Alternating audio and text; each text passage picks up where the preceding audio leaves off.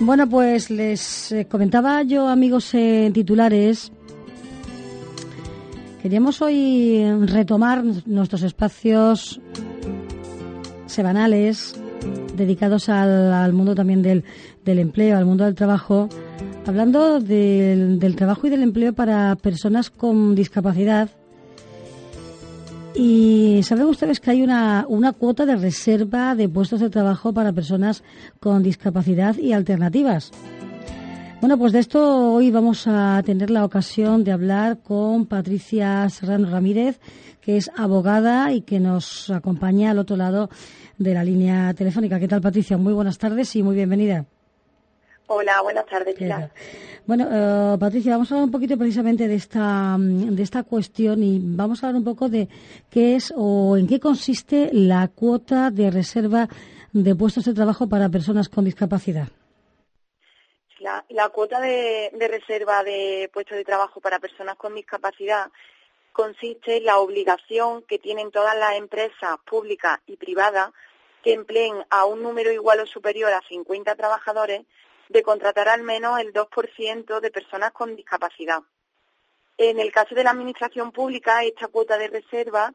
asciende hasta el 5%, según la Ley 7 2007 de 12 de abril del Estatuto Básico del Empleado Público.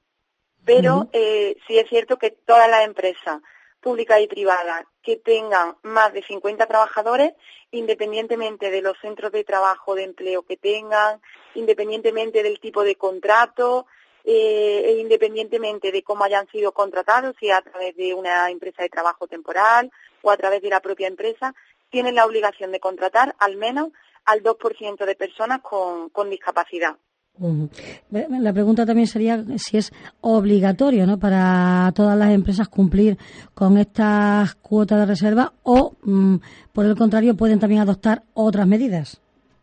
Efectivamente, Pilar, eh, sí es obligatorio, sí es obligatorio que cumplan con esa cuota de reserva, pero excepcionalmente pueden utilizar eh, una serie de medidas alternativas porque eh, de carácter, o sea, de carácter excepcional, porque queden exentas de esta obligación total o parcialmente mediante la suscripción de acuerdos que se recojan a través de la negociación colectiva, cuando se, se negocie el convenio colectivo de aplicación, bien de ámbito estatal o bien de, de ámbito inferior, o mediante la opción voluntaria del empresario mm, debidamente comunicada a la autoridad laboral. Pero estas medidas alternativas tienen que ser las que se, se establezcan o se determinen reglamentariamente. ¿Cuáles, mm, ¿Cuáles suelen ser esas medidas? Pues estas medidas, estas medidas alternativas están recogidas en el Real Decreto 364-2005 de 8 de abril, eh, por el que se regula el cumplimiento alternativo con carácter excepcional de la cuota de reserva a favor de, los, de los trabajadores con, con discapacidad. Y consisten en cuatro tipos de, de medidas. La primera sería la celebración de un contrato, de un contrato mercantil o civil con un centro especial de empleo o bien con una persona que de forma autónoma, una persona con discapacidad que de forma autónoma desempeñe un trabajo para el suministro de materias primas, maquinaria, bienes de equipo o cualquier otro tipo de bien que sea necesario para el normal desarrollo de, de la actividad de la empresa que opte por esta medida. Es decir, materias primas básicas para el desempeño de esa actividad. En segundo lugar, tendríamos la celebración de un contrato mercantil o civil, igualmente con un centro especial de empleo o con una persona con discapacidad que de forma autónoma desempeñe un trabajo, pero en este caso sería para la prestación de un servicio ajeno o accesorio o complementario a la actividad normal de la empresa. Hablamos, por ejemplo, pues de un, imaginemos un gran almacén que contrata con un centro especial de empleo un servicio de limpieza o un servicio de seguridad o de destrucción de información confidencial, mm, de suministro de, por ejemplo, de papel para la oficina, algo, algo así. En tercer lugar, tendríamos la constitución de enclaves laborales, que es una figura mucho más compleja y por eso es una figura que no suele utilizarse mucho. El enclave laboral es un contrato que se celebra entre una empresa del mercado ordinario y una empresa eh, centro especial de empleo para la celebración o para la realización de una obra o servicio que guarden una relación directa con la, con la actividad principal de la empresa ordinaria y que se va a desempeñar por personas trabajadoras del Centro Especial de Empleo. En este caso lo que ocurre es que las personas con discapacidad, eh, trabajadoras del Centro Especial de Empleo, se van a desplazar físicamente a la empresa ordinaria. Entonces es una forma de una forma de transición entre el empleo protegido del Centro Especial de Empleo y eh, el empleo que se desarrolla en la empresa en la empresa ordinaria. Y le pregunto, Patricia, ¿estas medidas de las que nos estás hablando, estas medidas alternativas, tienen algún tipo de limitación? Sí, eh, primero, bueno, me falta una última medida, que sería la cuarta, sería la realización de donaciones y acciones de patrocinio de carácter monetario, que, bueno, consiste en donaciones a asociaciones o fundaciones, entidades sin ánimo de lucro que se dediquen a la, a la promoción del trabajo de personas con, discapacidad, la creación de empleo a favor de estas personas, la inserción laboral, formación profesional, etcétera. Y en cuanto a las limitaciones, sí que existen varias limitaciones. En los tres primeros supuestos, que sería la contratación con centros especiales de empleo y eh, la constitución de un enclave laboral, tendríamos la limitación de tres veces eh, el IPREN, tres veces el indicador público de renta de efectos múltiples,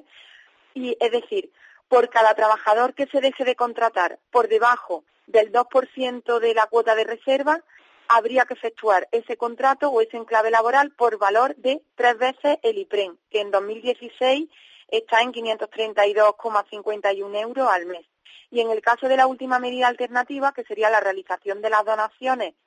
u otras actividades de patrocinio, el, importe debería de ser, o sea, la limitación está en que el importe anual debería de ser al menos el 1,5 veces el IPREN anual por cada trabajador con discapacidad que se deje de contratar por debajo de la cuota del 2%. Mm. Patricia, para finalizar, ¿qué tendría que hacer una empresa que, bueno, un buen día decide acogerse a estas medidas alternativas en lugar de contratar directamente a personas con discapacidad? Bueno, pues por supuesto, eh, si tienen cualquier duda pueden dirigirse a nuestro despacho a través de, nuestro teléfono, que es el 957 65 6407 y por supuesto el procedimiento que tienen que cumplir es solicitar en primer lugar la declaración de excepcionalidad de la medida para permitir que el servicio público de empleo correspondiente le permita con carácter excepcional no contratar a ese 2% de, de cuota de reserva de, personas con discapacidad, sino utilizar una medida alternativa. Eh, una vez que se declare la excepcionalidad, deberán comunicar al Servicio Público de Empleo correspondiente cuál es la medida alternativa que van a utilizar, concretando, por supuesto, cuál de esas medidas, eh, cuál es el importe del contrato, a cuántos trabajadores con discapacidad equivale, con qué empresa se va a contratar, etcétera, y el Servicio Público de Empleo que corresponda, pues eh, resolverá si, esta empresa en concreto puede eh, efectuar esta medida alternativa o no. Esta medida alternativa tendrá una vigencia de un máximo de tres años, transcurrido el, periodo, las empresas deberán volver a solicitar esa declaración de excepcionalidad o contratar a los trabajadores con discapacidad que le corresponda en función de, de los trabajadores que tenga. No obstante, quiero comentar en último lugar que puede existir excepcionalidad en caso de que no exista personas con discapacidad que costen como demandantes de empleo en la oficina correspondiente como demandantes de ese empleo, de ese empleo en concreto o que aún existiendo pues acrediten no estar interesado en, las condiciones de trabajo que se le ofrezcan pues seguiremos hablando de estos temas que tienen que ver con el empleo y con la eh, discapacidad aquí en nuestros programas en próximas semanas. Eh, Patricia Serrano, como decimos, abogada, muchísimas gracias por estar con nosotros en nuestro tiempo de radio. ¿eh? Muchas gracias. Un abrazo. a vosotros. Un abrazo, hasta luego, buenas tardes.